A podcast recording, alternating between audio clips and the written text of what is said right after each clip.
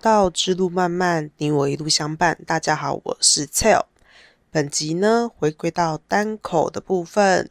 不知道我上一次 EP 七讲河山压马校园喜剧的那一集，哦，单口的效果大家觉得如何呢？其实 Tell 一开始是完全没有信心可以做单口的，因为我总觉得我跟别人当面碰撞出来的火花是我比较想要的效果，而且呢。由于我很喜欢跟朋友聊天嘛，我常常会觉得哇，对方的观点是我从未想过的，所以我之前是一直很抗拒啦，真的是蛮抗拒做单口。不过呢，在 EP 七播出后，嗯，有一些小天使，有一些听友有回馈说，觉得我做单口也很不错。然后呢，说整体的节奏，他们觉得这样是蛮明亮而干净的。那非常感谢听友的回馈。在本集内容开始前，我也想要先跟大家呼吁一下，请大家有爱就要说出来。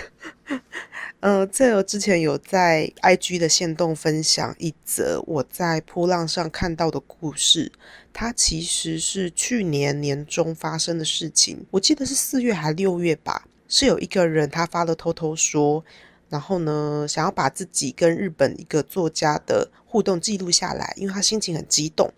他的大意是在说，他是一个老师的忠实读者，因为实在太喜欢他的作品了，就想要告诉老师说，我一直都有在看，然后你做的作品真的很棒。于是呢，他就写了一些内容，然后也有请人把它翻译成日文字。他特别花钱请专业相关的人把内容翻译成日文，然后再寄信跨洋寄到老师那边，寄给出版社。他也写说，哦，他本来也不觉得可以得到什么回应啊，因为。嗯，老师忙着创作嘛，觉得老师会看到就好了，呃，没有任何回应也是正常的。结果呢，他就这样持续大概一个月寄一次的频率，一直有在寄给老师他的想法。结果老师某一天就回信了，那铺主就是发那篇铺文的人，当然就很惊讶，甚至他们后来还在 Twitter 上面有私信往来。那则铺文因为是。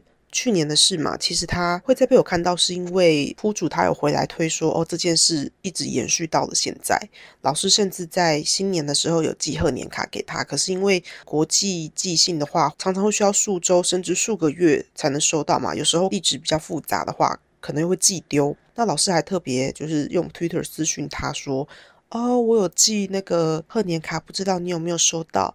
然后很谢谢你一直都有在关注我之类的，那甚至还特别画了一张图，然后上面用繁体中文写了类似谢谢你呀，然后写上了这位读者的名字，并且拍照用那个私信寄给他。其实作为一个读者，你是万万想不到自己只是你知道，就是沧海一粟，你能够跟作者有实质上的互动是。完全意想不到的嘛，甚至可以说是受宠若惊吧。可是我相信，其实对作者来说，他能够一直实质的得到你这样一个读者的真实回馈，对他来说也是受宠若惊啊。铺主他是一个月，或是说两三个月就寄一次回馈信，对于他的作品的激动的那些爱意跟表达。如果我是作者的话，如果我是创作者，我当然也会超高兴的。关于创作这件事呢，跟本集我所要谈的作者其实。也有点关系，所以我在开头要先跟大家呼吁：如果你有喜欢的创作者的话，请用适当的方式去展现出你对大家的支持，不论是在他网络平台上的作品收藏、点赞都好，或是说偶尔寄一封信到他的出版社去让老师知道，说原来我读者对我是这样的想法，或现在资讯这么发达，你用他的粉丝专业私讯他都好。总的来说，我是想要传达。不要小看人与人之间连结可以带来的力量，因为你不知道在什么时候你会成为支撑对方继续往创作这条路走下去的那个力量。不论对方是因为收入、因为现实考量、因为身体、因为情绪上可能觉得要被压垮，没有办法再继续的时候呢？哦，就像《哈利波特》里面不是有一句咒语叫做？路摸思吗？就是道路的路，然后抚摸的摸，思考的思。那个路摸思这个咒语呢，就是在魔杖的前端点一个灯，让巫师可以照亮前方的路。我觉得读者其实时常扮演这一句咒语吧，在创作者紧握着魔杖，但是不知道要怎么看清前方的时候，甚至是忘记怎么念出那句咒语的时候，就需要有读者来扮演这样一个提醒他们的角色。你们很棒，请继续往前走。好，那前面呼吁完了，请大家今天或许今天或最近就可以试着向一位你喜爱的创作者表达你的喜爱哦。那我们在本集内容的后面，大家也别忘了，呃，我会抽出我们在 EP 六我访问此岸彼岸作者雷那时候所办的，在 Apple Podcast 留言加评分，然后抽雷的精美明信片，有两组，就是有两个名额可以收到我们漂亮的明信片，请大家要听到最后哦。好，那么我们本集内容就正式开始喽。本集内容要介绍的漫画家叫做池田学志。池田学志呢，是一九五零年生，今年七十一岁的男性漫画家，年纪算是蛮大了哦。他的作品不多，呃，因为他其实算是蛮晚才崭露头角的。他在一九九二年荣获小学馆新人漫画大赏后，才真的独立出道。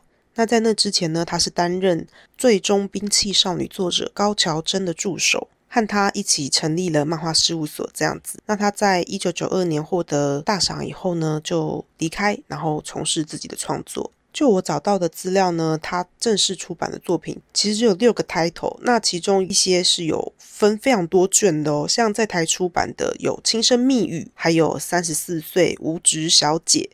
《轻声密语》呢，在日连载期间是二零零七年到二零一二年。在台湾则于差不多的时候，也就是二零零八年至二零一三年由尖端出版，总共九卷是有出完的，跟日本的卷数一样。而三十四岁无职小姐在日的发行时间是二零一二年至二零一六年，总共有八卷，在台湾是由台湾角川出版，不过呢只出到第三卷，从二零一四年之后就没有继续出了。其实呢，在二零二零年的一月。池田学志呢，有在 Comic Boost 这个网络平台上面连载新的作品。新作品可以暂时翻译成“两个人大概是这种感觉”。这个作品呢，在二零二零年八月，还有二零二一年的二月，分别在日本出版了一二卷。那目前台湾还没有代理繁中。今天我主要会分享的是作者目前在日方平台上连载的这个作品。两个人大概是这种感觉。它是讲述相差十岁的两位女生，他们共居的百合生活。那我前面先比较简短的介绍他的另外两个作品，《轻声密语》呢是在讲一间男女混校，它里面的百合校园喜剧。主要的两位女主人公呢，一位是体育万能、成绩也好，在班上担任班长的村雨纯夏。她是一个黑长直，然后戴着眼镜的剽悍女子。黑长直的意思就是她的头发是黑的，然后长直发这样子。那她其实一直暗恋她的同班同学风间系。风间系是一个自我主张很明确的女同志哦。她从漫画一开始就一直在说：“哦，到底哪里有可爱的女孩子？我好想跟可爱的女孩子谈恋爱哟。”那其实，在她这样讲的时候呢，漫画一开始的头两句话。你就会看到唇下她的一个死心的告白。纯夏说：“我的恋情宛如孤岛之花，不为人知的绽放，不为人知的凋谢。因为他所暗恋的那个同班同学风间系，他只喜欢卡哇伊的女孩子。那作为一个身高一百七十五公分，家里还开道场，从小就在那边呵呵这样子可以撂倒一大堆壮汉的武林高手。”纯夏觉得自己根本就跟一可爱沾不上边，甚至他身边的人也常常给他这种反馈，就说：“哦，那个村女同学好恐怖啊，可能就是太彪悍，有点像男人婆啊那样子。”那想当然的，风间也一直没有展现出他把纯夏当成恋爱对象来看，所以他常常会跟纯夏说，他最近迷恋的对象从国中开始就是这样子了。在故事的头几话呢，就有写到。日本不是会有什么什么委员，例如体育委员呐、图书委员呐，他们可能在放学后会有一些活动，需要去尽到他们所谓委员的职责嘛。风间他是图书委员，所以他在一些时候会需要到图书室里面坐在柜台，然后管理同学图书的租借状况。他在那边就喜欢上了一个学姐，风间觉得她很可爱。其实大家要知道，可爱真的不是外表，可爱是一种感觉。每个人的感觉都是非常暧昧不清的嘛，有的时候你都不知道你自己好这一口。例如说 t e l 有时候觉得啊，那个好可爱哟。当我告诉别人的时候，他们都不懂我到底 get 到哪个点会觉得对方可爱。反之也是一样的嘛。今天如果有朋友突然跟我说，哎，你不觉得那个 A B C 很可爱吗？就那个 A 某 B 某 C 某。可是你光看他们的印象外表，你可能会觉得，嗯，这三个人特征也差太多了吧？到底有的人的喜好很一致，是明显到哦，你一看就知道那就是他的 type，那就是他的理想型。但是有的人就是，嗯，你很难去界定出他到底喜欢什么 type。我觉得 Sale 本身可能就是这种型的。不过呢，我真的要说，我很知道我的型就是我喜欢中性，我喜欢男生带着阴柔气质，或是女生带着阳刚气质。不管你是什么样子的生理性别、心理性别，你只要是两性兼具，我可能就会觉得你很赞，我就觉得你很可爱，因为。这我自己是觉得我不喜欢凡事都推到极端的人，例如说极致的阴柔，或是极致的阳刚，那可能就不是我的 type。可是总的来说，只要我觉得你可爱，那你就是可爱，不用别人来说什么。突然不知道在跟谁告白，我相信我的听友都很可爱，好不好？好，那我们回到轻声密语。风间呢，就是 get 到了跟他一起当图书委员的那位学姐的可爱，于是他就在用餐时间呢，非常开心的，你知道，就跟好姐妹们 small talk 说：“哎，我觉得那个学姐真的太可爱了。”那唇下当然就是呃呃呃吐血，想说：“OK，我又不知道听你第几次迷恋上，根本就不可能会喜欢你的对象了。”因为日本还是整体来说还是很保守的嘛，尤其是这个作品最初是二零零七年发表的。在那个时候的日本是真的保守了吧？所以纯夏当然又会站在一个觉得说女生你就是很难找到对象啦。他觉得风间一直这样发花痴，可是实际上就是挚爱难行啊。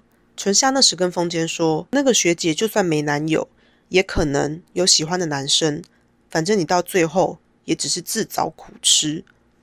从中学开始就只是这样，不是吗？风间，你总是自己一个人想太多。不管如何。女孩子之间是不可能交往的，你也差不多该死心了吧？别再做这种蠢事了。他那时候就讲了很伤人的话嘛，是那种在我觉得你跟他冷战个几天都不为过的 的话。他心里是怀抱着一个朋友的心疼，以及全世界我最喜欢你，但你都不知道的心情在看风间的。结果呢，很快的风间就跟那个图书委员学姐有了抓马。原来是那个学姐喜欢的男生喜欢风间，那个男生到图书室都是为了看风间。那某一天，学姐就在他们一起整理图书室的时候，问风间说：“那个啊，风间同学，你有喜欢的人吗？”这个起手式，这个起手式是风间之前幻想过，觉得哦，如果学姐这样问我的话，我就要说：“嗯，我有，就是学姐哦。”风间有幻想这些事情，他那时候就觉得啊，夏蜜，我机会来了吗？结果学姐只要跟他讲那个 drama，然后因为学姐迁怒，当风间想安慰他的时候呢，学姐还哭着，然后非常大力的打掉了风间伸过去要安慰他的手，于是两人之间就有了 beef。beef 牛肉在英文里面可以算是我跟你之间无代机，就是我们之间有一些可能争执啊，有一些呃黑历史啊，有一些曾经吵架过的部分，在饶舌竞争里面就会称作有 beef。就是黑料或八卦之类的。如果说哦，假设我跟威，好吧，我们的 co-host 继续 shout out to 我们的威。如果我跟威某一天吵架了，有争议了，那别人就可以说我跟威之间有 beef。好，跟大家解释一下牛肉。对，风间跟学姐之间就有了牛肉。刚好呢，不久前才痛骂，也不能算痛骂。算是狠狠揭了女同志不容于社会的疮疤，但是他其实又爱风间爱到不行的唇下，他就刚好来到图书室外面，然后算是撞见了这一幕，他就赶快跑进去，就抱着在地上哭的风间。唉，就我觉得这种口是心非跟心疼怜爱的情绪，真的会在你喜欢，尤其是暗恋一个人的时候反复发生，对心脏很不好，可是你没有办法控制。那其实风间跟纯夏在的这个学校是男女混校，有男有女嘛，他们可能就会想说，哦，其实女同志，女同志跟在一般的女校不同。可能是非常稀少的生物，那他们可能就必须对封建的性向有所保留嘛，就是不能张扬啊，或是高谈阔论什么的。但他们某一天就目击到了放学后的教室，黄昏洒进来，如梦似幻的场景，有两个女孩子在接吻，他们就发现哇，原来不止我们哦，原来这个学校也有其他的百合好朋友。但其实，在漫画一直到中间以前，风间完全就是一个神经大条的人。他甚至不知道纯夏其实喜欢女生，当然更不知道他喜欢自己嘛。所以他一直觉得纯夏应该是异性恋。总之，他们后来就交到了一些百合好朋友。那对百合好朋友呢，他们有在里面提到说，虽然两个人很开心，嗯，可是呢，有朋友的时候更开心，因为恋人只会有彼此。这个话语中所透露的其实是。恋人的世界是很线缩的，蔡友会觉得更深的一层意思，可能是这是一种语带保留的可惜。如果说我们爱着爱着，最后那条路上只有我们的话，在某个层面上，它可能是相当寂寞而空虚的。就像我在这集开头前面所说的一样，人与人之间的连接是很重要的。如果真的在爱情的道路上，恋人之间只有彼此的话，我觉得应该看待很多事情的层面跟角度，还有情绪上。都会被放大吧，都会被推得很极端，那样可能也会很容易造成一些裂缝跟争吵。人与人之间的关系常常可以造成很大的不安，但它其实也常常是润滑剂。像在这部《轻声密语》里面呢，作者有放入很多周边人物的小故事。那再到了最后一卷第九卷的时候，也有以一些短篇呈现的方式来交代他们的后续。他没有出现真的跑龙套的角色吗？就是说，嗯，虽然这其实是一部校园喜剧，而且蛮多剧情蛮中二的。考虑到二零零七年连载的时候，作者已经一九五零年，已经，嗯，这是几岁？突然失去算术能力，五十七岁。这时候他已经是年届退休的大叔了嘛？他却还可以写出这么青春活力的故事，这我是觉得蛮佩服的啦。就包括我待会会讲的，他现正连载的作品，两个人大概是这种感觉。里面有一个二十二岁的新人声优，他所展现出的那种青春少女的可爱，还有哦非常活泼的想法，我觉得以作者现在已经七十一岁的年纪来看，他真的很会观察女大生呢。我这样讲是不是很奇怪啊？他真的很会观察女生啦。嗯，《轻声密语》是一部。哦，如果你先看了他现在连载的作品，再回来看的话，会觉得算是不能算稍闲，而是蛮幼稚的作品。不过在整个阅读的过程中呢，你是看得出来作者的画风跟分镜都有在改变的。然后呢，关于一些场景的影带跟穿针引线的部分，虽然常常会使用一些其实并不是那么好笑的笑梗带过，可是，在里面主要 CP 的情感。不管说是对峙啊、冲突啊，或者是忐忑不安的部分，我觉得他都还是表现的相当不错。《轻声密语》里面呢，除了讲述纯夏跟风间之间的爱恋纠葛，它还有一个很特别的部分是，嗯，纯夏是班长嘛，那他们班的副班长叫做朱公正树，我们叫他正树。正树呢是一个长相非常可爱的男孩子，身高也不高。站在唇下旁边，矮一颗头多，所以可能可能不到一百六十公分哦。那在唇下陷入了觉得自己不够可爱，所以不被风间同学喜爱的一种自我厌恶跟自我否定之中呢。朱公正树就在某一次他们开会的场合说了，他觉得唇下很可爱，然后唇下就觉得啊，unbelievable，他说你说什么？然后把他拎起来压在墙上。哈喽，霸凌场面没有啦，他就是因为太压抑了，所以就一时出手把他压在墙上，说：“你说什么？你刚才说你你说我可爱？你在开玩笑吗？” 真的超像霸凌的。然后郑叔就说：“没有，我我真的觉得你很可爱。”接下来发展非常好笑哦，我以为郑叔要跟他告白，就没有，因为纯夏立刻就穿的超可爱哦。OK，他吃到勇气了，好不好？他吃到郑树同学给他的勇气了，他吃的饱饱的。他现在可以非常勇敢的去跟风间同学告白了，很好笑。他在那边缺失的要有 正树同学帮他补回来，就他正要告白的时候呢，风间同学就在言谈直接跟他说了：“哦，纯夏你很好啊，你这么高，然后又很漂亮，功课跟体育都好，但就不是我喜欢的类型。”然后纯夏就觉得，靠，我真的是没戏唱诶，又开始绝望。那在那时候，他们居然遇到了风间同学，在那时候一直跟纯下发花痴的一个读者模特儿。就是日本，他们有很多那种美妆杂志或时尚杂志嘛，会有素人模特，就可能是长得漂亮、穿衣好看，然后就会投稿照片到那个杂志上，他就被刊出来，那叫读者模特。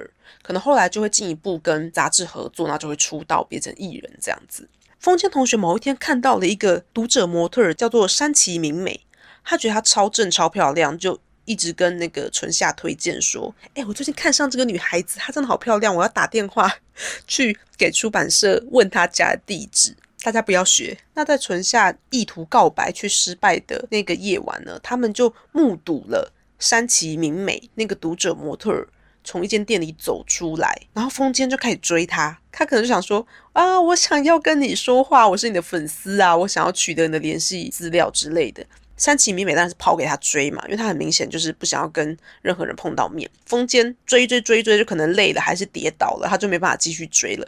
那纯夏那时候心里可能一方面觉得很窃心啊，但二方面又我没有办法 丢下风间这个笨蛋不管，我无论如何都还是想要帮到他，就算他不喜欢我。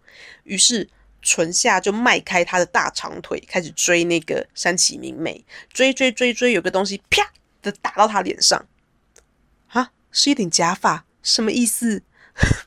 原来山崎明美就是他们班的副班长朱公正树，好不好？这边超好笑，我觉得这个安排超好笑。我本来还在想我要不要讲，但是又觉得这是发生在很前面的剧情，我还是讲一下好了，因为很有趣。这个安排，朱公正树就在那一晚跟纯夏坦白的，说：“其实我对你一见钟情，我真的觉得你很帅又很可爱。”然后他就用超级可爱的脸跟他说：“难道我就不行吗？”哇塞，Hello！这这个时候，如果是一个双性恋或泛性恋，应该就会觉得可以。我开玩笑的啦，可爱即是正义，但可爱不是无敌，好不好？每个人心中的可爱都不一样。在纯夏心里，可爱两个字就是适用于风间同学身上的。其实正树有看得出来，纯夏就是喜欢风间同学嘛。正树说自己是觉得纯夏应该是只喜欢女生，所以他为了要获得他的注意力，才开始穿女装。哎，我觉得。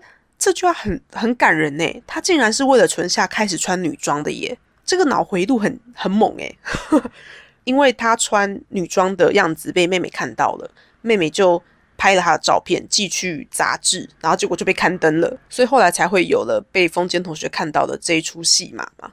那后来证书的戏份也不少哦，他就名正言顺的成为了他们 inner circle 里面其中一员，就是他就知道了纯夏跟风间之间的关系嘛。纯夏如果有一些需要帮忙的地方，也会去找证书。他们的互动很可爱啦，也是没有什么太居心叵测或者是狡诈的什么逞凶斗狠都没有，他们就是很青春校园喜剧的部分，大家可以很轻松的看这一部剧，《轻声密语》。总共九卷，其实就是把女主人公们三年的高中生活，还有他们平常的一些可能打打闹闹的部分，面对职涯的部分，还有面对自己性向跟家庭的部分，这样子走完的过程。那到了他们毕业，就是第九卷的结束。而他们最终到底有没有情投意合呢？这套漫画《轻声密语》由尖端出版，总共九卷，大家可以去找来看。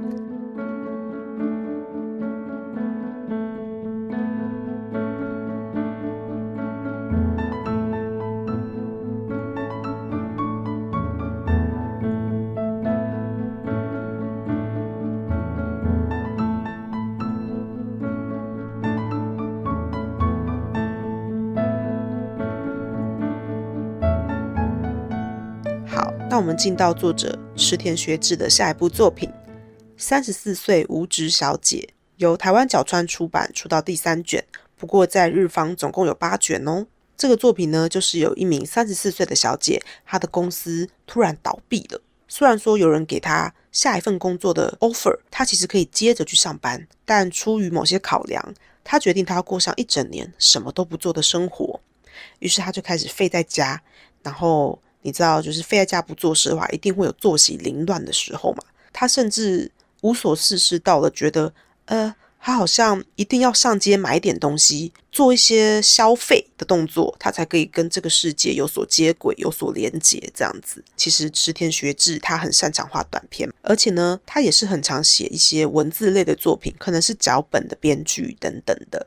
他对于文字创作的这个意念，就我看到的作品而言呢，其实都有展现哦。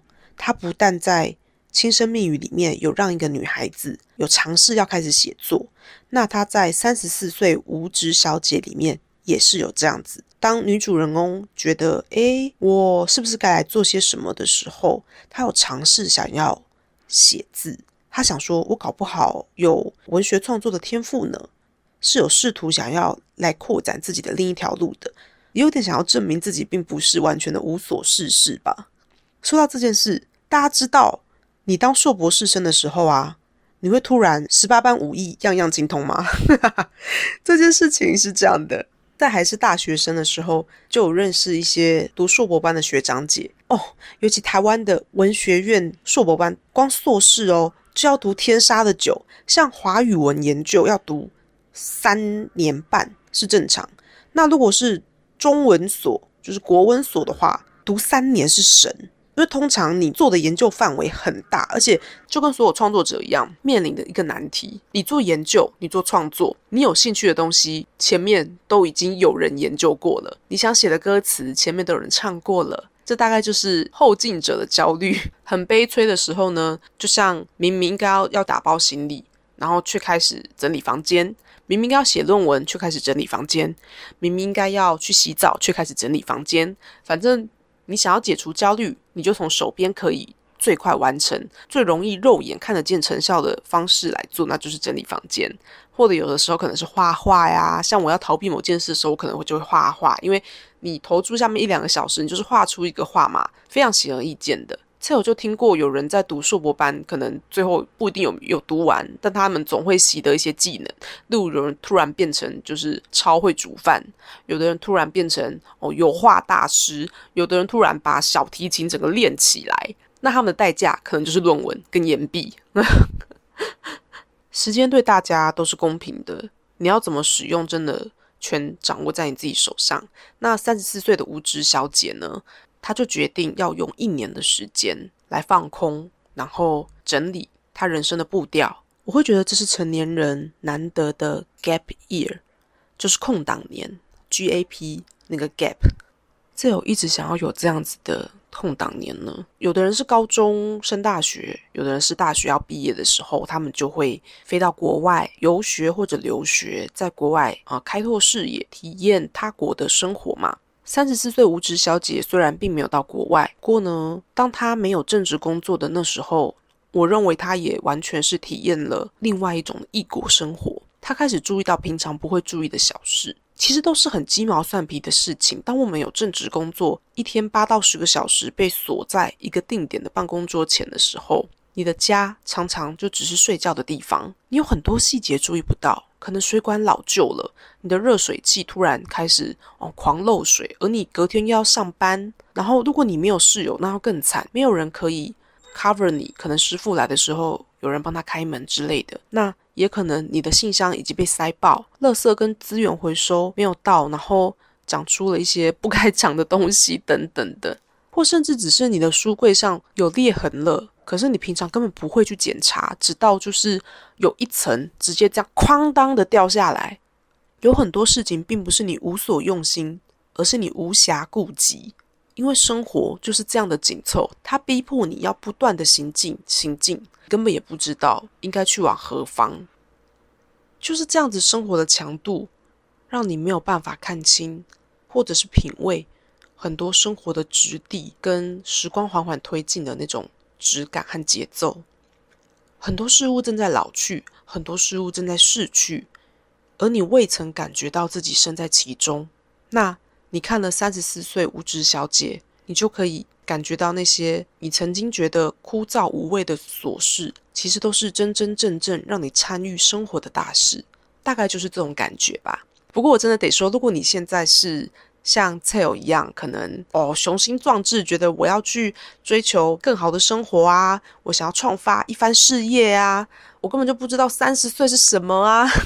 如果你还处在这个阶段的话，你去看这个漫画，你可能会觉得啊，他在讲啥？他在讲我妈的生活吗？就是关于哦买那个萝卜跟秋刀鱼一起买，看似好像比较便宜，其实是骗你多花钱的伎俩，这种小事情。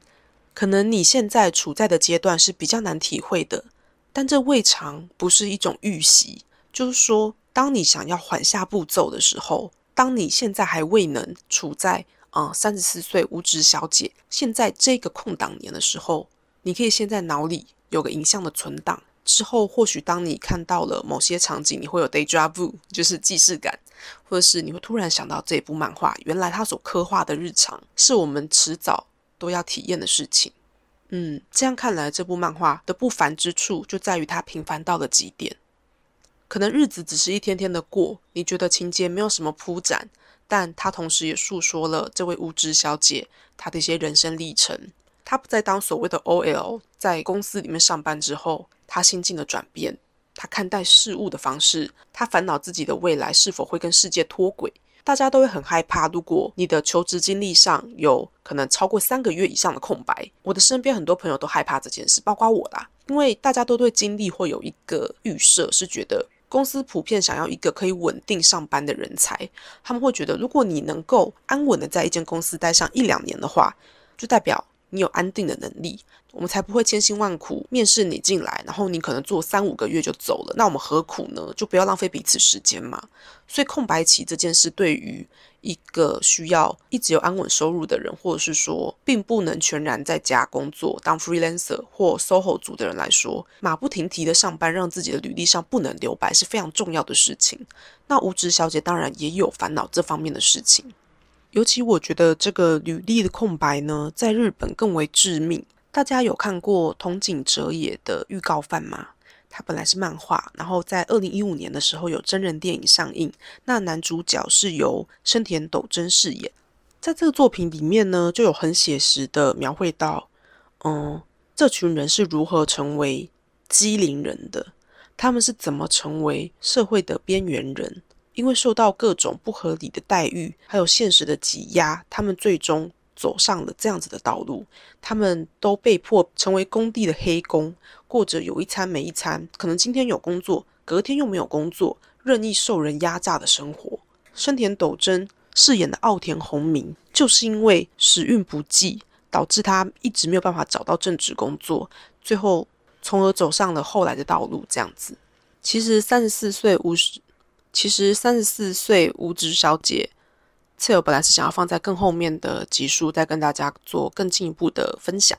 这跟策友本身的人生规划有关。其实我心里一直有一个缺口，这个我在 EP 六也有跟雷聊过，就是我一直很后悔我没有能在还是大学生的时候使用校内资源出国看看这件事情呢，一直让我觉得我有种匮乏。那无论是所谓的空档年 （gap year），或是我有没有出国都好。我一直想要有所谓的半年到一年真正的修复期。那我为了能够让自己有这个所谓的修复期，我所要达到的先决条件究竟是什么呢？在二零一八年吧，还是二零一九年？蔡友那时候因为做跟朋友做小志的关系，有访问一个作家，我有跟他谈论到如何以接案养活自己这件事情。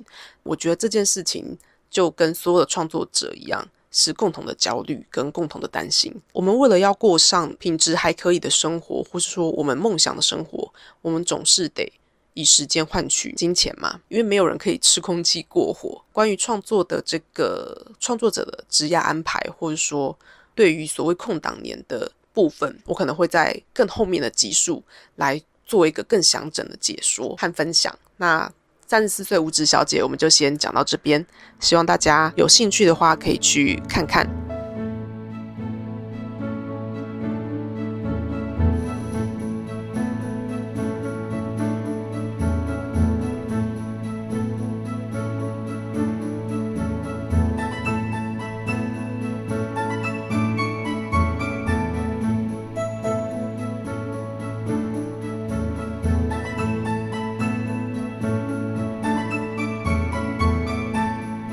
二零二零年的一月在 Comic Boost 上面连载新的作品。两个人大概是这种感觉。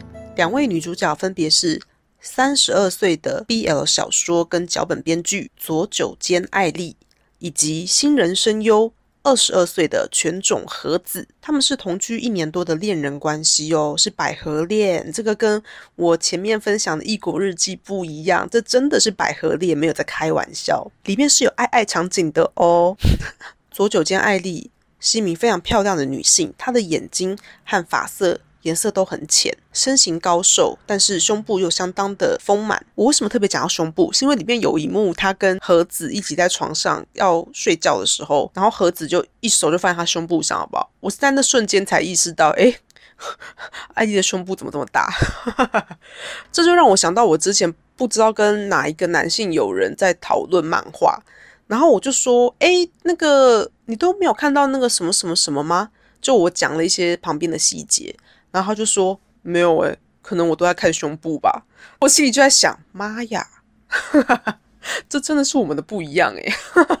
可是这跟性别也没有关系，这完全是取向跟癖好的关系啦。因为像自由本身啦，就像我前面有讲说，我喜欢两性兼具的人嘛，我喜欢中性气质的人。我呢，我有一个近几年认真发现，我个人的癖好就是我非常喜欢短头发的女生。像我有在追韩团嘛？如果在一个女团里面呢，有女生短头发，我就会特别 focus 她。大家不觉得短头发是一个很魅力的存在吗？因为短头发可以让你的五官更凸显，而且更俏丽，然后看起来整体更活泼明亮这样子。好啊，那是我个人癖好，好不好？突然在这边 跟大家公布，在我最近有跟那个啊雷和他的朋朋们一起。画那个怀旧漫画串联，从本周开始好不好？没有意外的话，应该周日就会抛出我参加的第一 round，请大家拭目以待。就是因为我没有学过画画，我非常害怕，完全都是画兴趣而已的。其实我们每一周都要决定好下一周的主题，然后每一个人再提出一个当期主题里面的动漫人物，再抽签看要画谁这样子。所以我突然发现，我连续两周提的都是短发妹。什么意思？我甚至意识到这一点的时候，我还在群主说：“欧九喜欢短发妹。”直接 直接把自己的癖好公诸于世，好不好？有在听这集的画画朋朋们，希望你们有觉得很亲切。我提到我们正在进行的串联活动了，好不好？那相关的串联活动，次友也会分享在我们的。Facebook 上面没错，王道漫漫有 Facebook，请大家都去按赞追踪起来。那边分享的资讯跟动态显示的呈现的方式会跟 IG 蛮不一样的，所以大家可以两边都关注哦。那我们再拉回来我们的漂亮小姐左九间爱丽的身上，就像我前面说的，啊，其实看到这第三个作品，就会发现作者池田学志真的很喜欢作家这个角色，诶，他几乎在每个作品里面都会塞一点这种蛛丝马迹，总是会有人对于写作有兴趣，或者说他的本业就是小说创作者。大家记得我在 EP 七讲那个河山压马的那一集，河山压马在女校之星，诶，女校之星动力出版取得授权了耶，应该很快就会出版哦，跟大家分享这个好消息。反正河山压马的作品，侧友是全都会买啦，麻烦出版社全都出起来好不好？在女校之星里面，和山亚马有安排一个女学生，她未来想要当漫画家，然后她又向老师们诉苦嘛。创作者就是会把一些切身的经验反射在自己的作品上面。我觉得池田学志也是一样的。那左九间爱丽就跟异国日记的高代整身一样，就是文字工嘛，以写字来赚钱的人，他们就会陷入一些创作的瓶颈啊。于是，在这漫画里面，常常就会有。犬种和子和佐久间爱丽之间互相体恤照顾，跟一些恋人可能会比较彼此生活形态不太相同，但又是共居生活的关系而闹别扭的情况。犬种和子呢，就跟他的姓氏一样，是一个非常吵闹，然后蛮失控，而且非常青涩、横冲直撞的女大生。但是她非常坦然、热血，而且率直。她是一个可爱型的角色，就像呃邻家妹妹一样，所以你其实也不会真的觉得她很白目，或是对她生气啦。那因为他们之间相差十岁嘛，嗯，我不知道大家觉得到底差几岁算是会有代沟的状况？我自己心里是觉得三岁以上，三岁真的是一个 gap，我没有在开玩笑诶。如果相差三岁的话，但是我觉得这个又有差别，就是说，哦，我常常可以跟网上的，如果是大我三五岁乃至八岁到十岁，我觉得我们都常常还是可以有共同的语言。可是如果是小我三岁以上，我常常就觉得我们的脑回路差很多诶。我不知道为什么年纪比我小的人常常会让我觉得，嗯，我好像不是那么合得来的状况。但我这样讲又有点矛盾，因为我以前在大学的时候是那种上下通吃的关系，耶，就是我不管是跟学长姐还是跟学弟妹都处得蛮来的。可是呢，我觉得离了同温层之后，这种年纪就是小我三岁的人，我开始发现我跟他们语言不同的状况就更严重。不知道大家觉得到底相差几岁就会有隔阂呢？我之前也有跟朋友讨论到说，你可以接受跟你的另一半之间相差几岁啊？我小的时候觉得至多就是三五岁。但我长大之后觉得八到十二岁，就是我的 range 越拉越宽了，就跟我在 EP 一里面讲到，你小时候觉得你可以活到几岁，可能有的人会很狂妄嘛，十五岁就觉得离三十岁还很远，说我只要活到三十岁就好了。然后当自己真的到了三十岁的时候，又开始说，那我活到六十岁就好了。你看待时间的尺度是不断的在改变的嘛？因为你自己所经历的、容纳的知识量乃至时间感都增厚了。哦，这又让我想到了《轻声密语》里面呢，我有说到风间同学，他喜欢的就是可爱型的女孩子嘛。其实大家应该都有听过一个说法，是你的理想型通常不会是跟你在一起的人，因为理想型是一个太完美的形象吗？你会觉得他高不可攀吧，或者是有一好没二好嘛？就他如果真的外表都符合你的想象的话，或是其他一些细节，他总会有。合不来，跟你的预期合不来，或是你看的很不顺眼的地方，其实真的最终能够跟你走在一起的，还是要回归到日常感。他能够在日常的生活中，可能是同居的生活啊，让你感觉到舒适、没有压力，可以依靠那样子的人，就是理想型。他到后来都会成为你的理想，而不是你在一开始就用一个完美的理想框在他身上，而去要求他什么的。两个人彼此磨合之后呢？你们就会成为彼此的舒适圈，在后来共享的时间里面，你们就会觉得，哦，我们是 made for each other，我们是为了彼此而成为现在的这个自己的，大概是这样。那在两个人大概是这种感觉呢？它很明显的也是以短篇的方式在连载，它一篇不超过六面，那后来很规律的都是一个篇章就是六面，所以它的节奏算是。要能够把一篇的内容塞在六面里面，真的是一格都不能浪费。一个漫画的格数都很珍贵。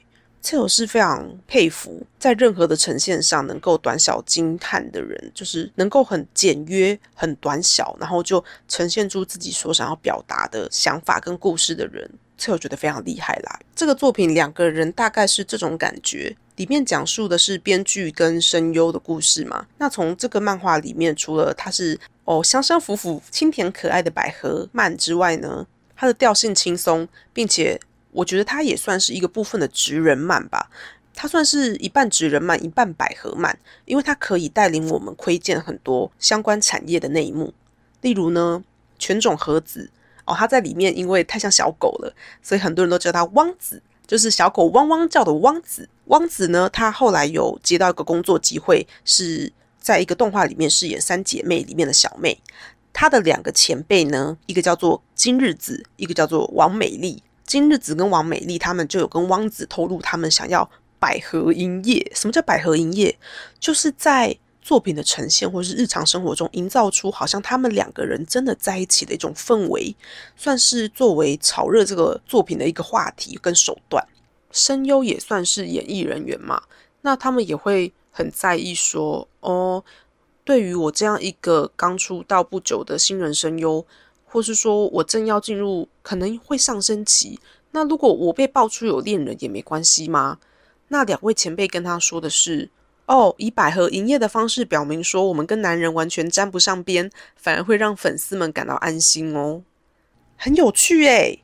像韩团不是常常男团也在卖腐吗？女团也有啦，上少女时代也有很多百合 CP 啊，粉丝看的也是很开心啊，还会就是二创很多他们的同人文嘛。那在男团里面多的不得了啊！你跟大家如果去 YouTube 上面的话，写就是某个男团后面加 CP，或是某个男团后面加 gay，用这两个关键字的话，都可以找到一大堆粉丝自己剪辑出来的 幻想，他们私底下真的有在交往的证据吗？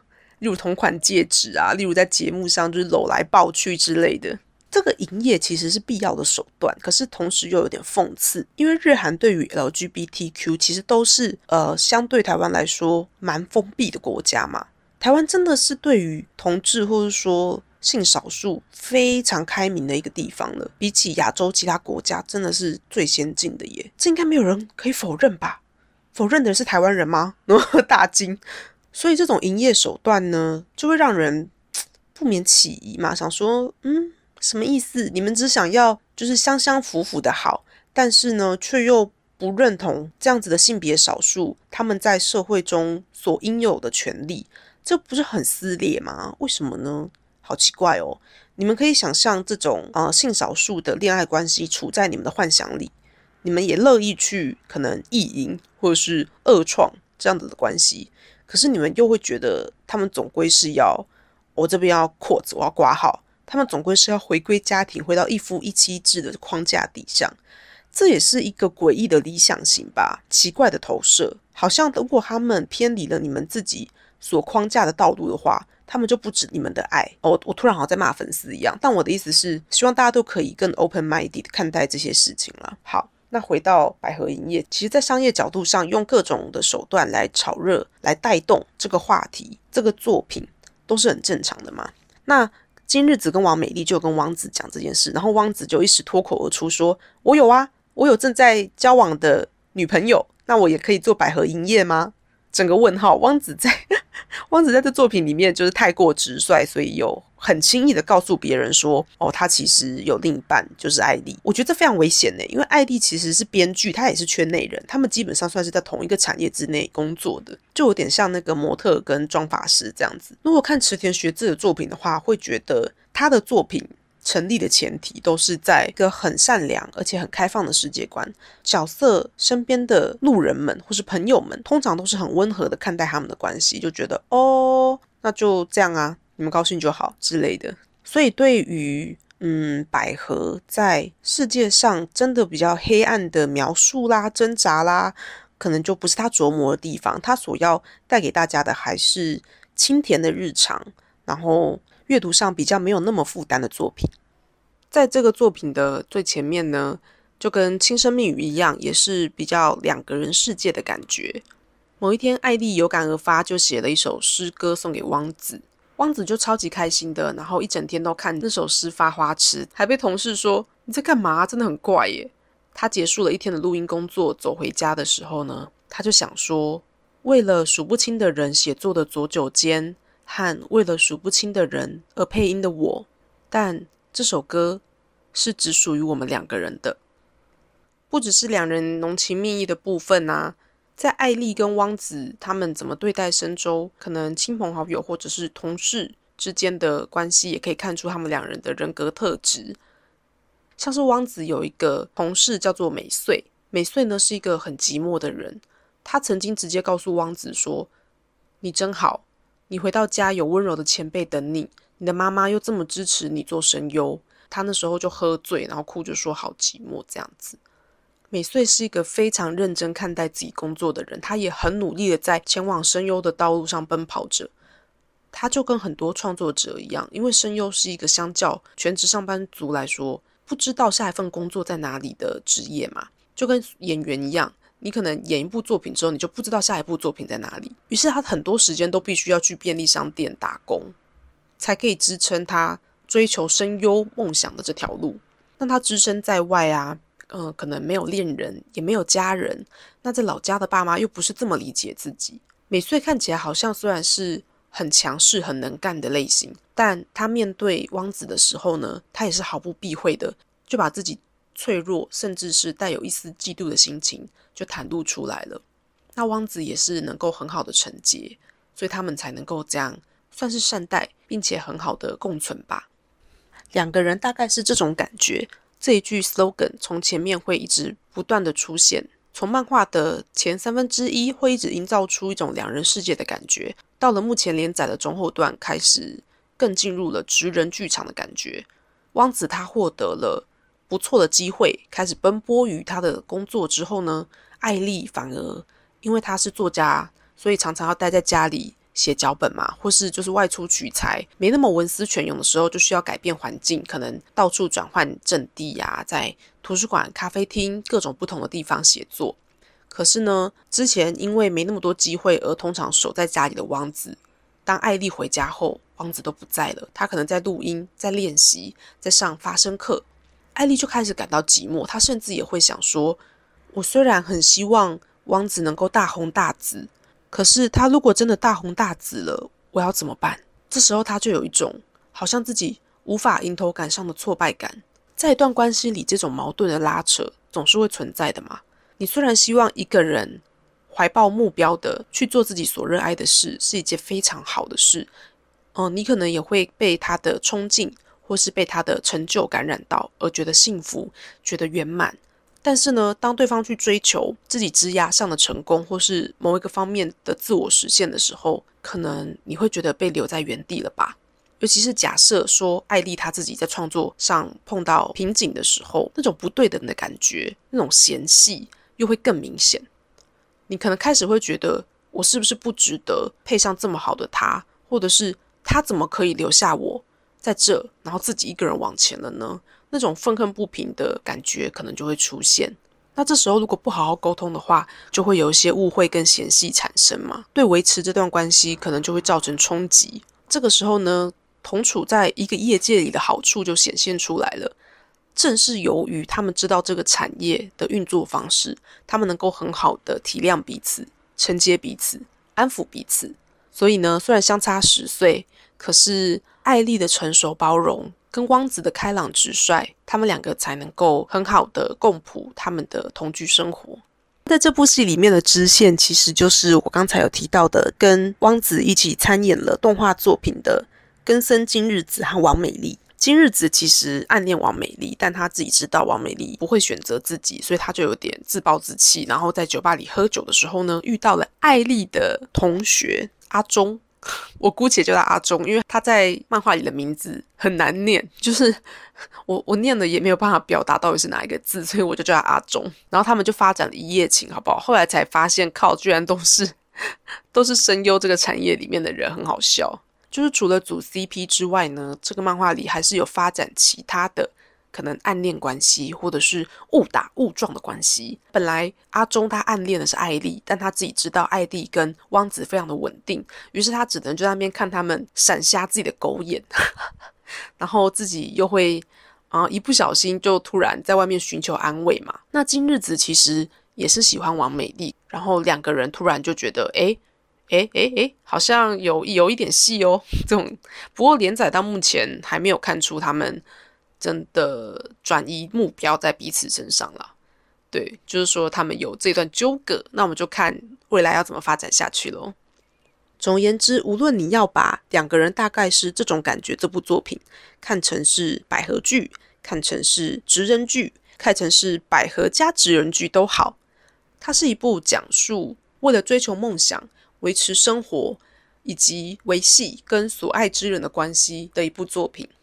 虽然如果以女童在社会处境里面，并不算是这么的写实、这么的黑暗，但总体而言呢，是一部节奏明快、女生画的相当可爱，然后呢又能够让你更了解声优这个产业的漫画，所以推荐大家去看。看起来没有负担啊，而且还可以学到一些知识，所以我觉得相当不错，推荐给大家。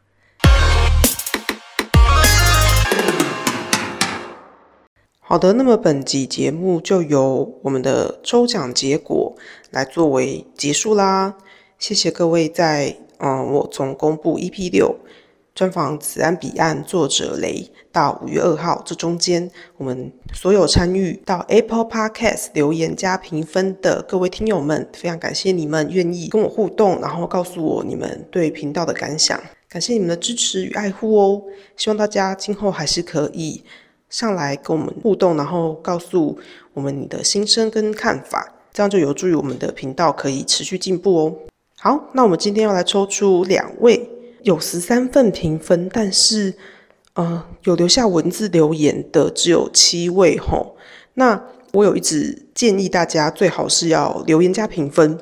这样我才知道我要抽谁，因为要不然你只有评分的话，我是看不到你们的用户账号的，这样没办法抽。非常感谢所有有参与评分的朋友，那有留言的听友呢，我这边就抽出两位。好，我私心直接抽的就是我们的山竹脑丝，它的标题是叫做喜欢香香腐腐，内容是认真讲解漫画的优质频道，当然要支持。尤其有 BL 大星挂号国文老师的私心，推荐给喜欢看漫画、探讨漫画的人，让我想起高中蔓延的时光。哇，这有高一的时候也是蔓延社的耶。其实当初加入蔓延社，有点不太知道怎么去在。一个蔓延的体系里面发挥自己的作用，那时候还还蛮懵懵懂懂的这样子，但是那时候也认识了一些有在玩 cosplay 也有在画画的朋友，觉得非常有意思。那我作为一个喜欢看漫画的人，其实并不知道，当时还并不知道这个生态是非常的多元的。等到了我后来越长越大之后呢，才又跨足了更多领域，是非常有意思的。那可以让你回想起高中蔓延的时光，真是太好了。希望国文老师平常也可以多看漫画，疗愈你的身心哦。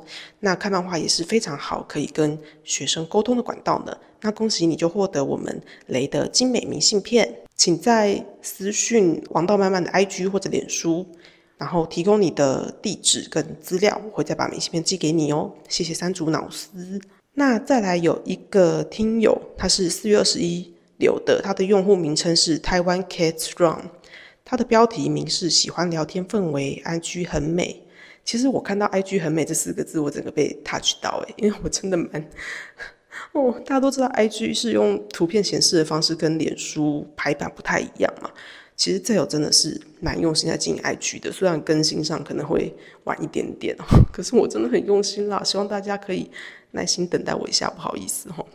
可能当周的图没有办法当周跟，但是我一定会慢慢跟上去的。好呢，这位用户他留言的是被 IG 的图片和 Zell 的文字打到，也很喜欢主持聊天的风格，所以来留言支持。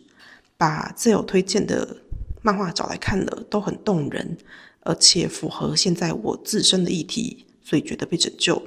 谢谢这个频道，请继续加油。然后一个加油呃。露肌肉的 emoji，这我只能说，呃，用文字表达是很困难的，用声音表达也是。你到底要怎么能够把心里所念所想的如实传达出来？那别人又会吸收到几趴？真的不知道。我作为创作者，或者是说，呃，各位听友作为留言者给我，大家其实心里都会有一个程度的期待或者忐忑不安嘛。那无论如何呢？这我都相信，沟通，沟通是最重要的，而且也是最珍贵的。所以大家的留言我都看到，然后或是私讯，或者一些呃鼓励的言论，或是指教的言论，我也都看到。非常感谢你们愿意跟我有这样实质上的互动。那感谢这位台湾 Cat Run 的留言，也在请你私讯粉砖，然后我会再把明信片寄给你喽。感谢各位，我们抽奖到此结束。那这集也到了尾声，因为本集有抽奖的关系，我怕内容太复杂，本集就先不介绍我从满满漫画节带回来的漫画。那我们从下一集 EP 十会继续。谢谢各位，本集内容就到这里喽。王道之路漫漫，你我一路相伴。我是 Tell，谢谢大家，我们下回见，拜拜。